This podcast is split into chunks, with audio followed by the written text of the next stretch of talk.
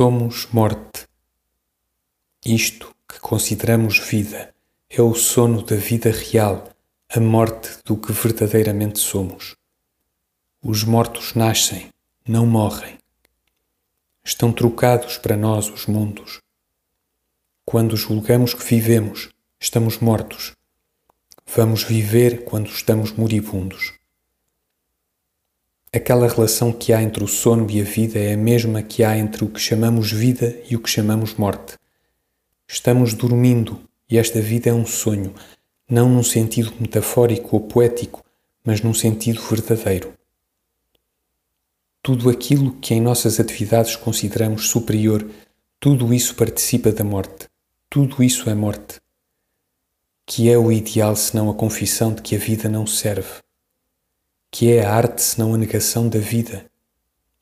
Uma estátua é um corpo morto, talhado para fixar a morte em matéria de incorrupção. O mesmo prazer que tanto parece uma imersão na vida é antes uma imersão em nós mesmos, uma destruição das relações entre nós e a vida, uma sombra agitada da morte. Próprio viver é morrer, porque não temos um dia a mais na nossa vida que não tenhamos nisso um dia a menos nela. Povoamos sonhos, somos sombras errando através de florestas impossíveis em que as árvores são casas, costumes, ideias, ideais e filosofias. Nunca encontrar Deus, nunca saber sequer se Deus existe.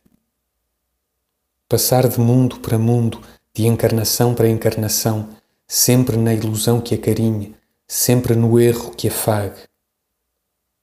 A verdade nunca, a paragem nunca, a união com Deus nunca, nunca inteiramente em paz, mas sempre um pouco dela, sempre o desejo dela.